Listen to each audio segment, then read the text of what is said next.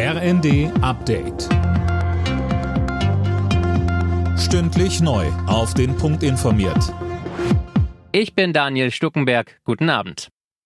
Im Ukraine-Krieg hat Russlands Staatschef Putin eine einseitige Waffenruhe angekündigt. Laut Kreml sollen zum orthodoxen Weihnachtsfest von Freitagvormittag bis Samstagnacht für insgesamt 36 Stunden die Waffen in der Ukraine ruhen. Zuletzt hatte sich der Kreml noch gegen eine einseitige Waffenruhe gestellt. Nun die Kehrtwende.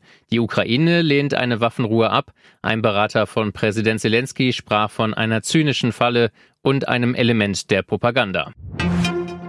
Beim Thema Panzerlieferungen an die Ukraine wächst der Druck auf Kanzler Scholz.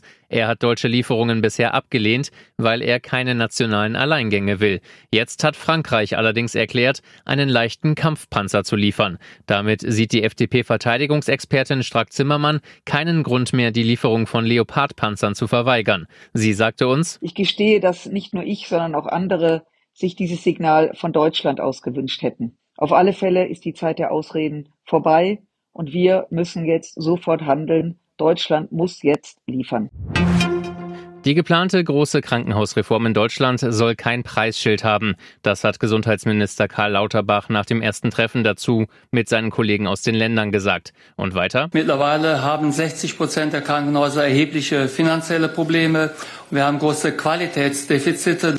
Und ich glaube, es ist äh, fair zu sagen, wenn man den Anspruch wie folgt beschreibt, wir stehen am Vorabend einer notwendigen Revolution im Krankenhaussektor.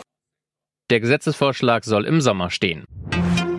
Zur Vier-Schanzentournee. Alle deutschen Skispringer haben sich am Nachmittag für das Dreikönigsspringen morgen in Bischofshofen qualifiziert. Der Gesamtführende Halvor Egner Granerüth aus Norwegen ist auch heute bei der Qualifikation am weitesten gesprungen. Alle Nachrichten auf rnd.de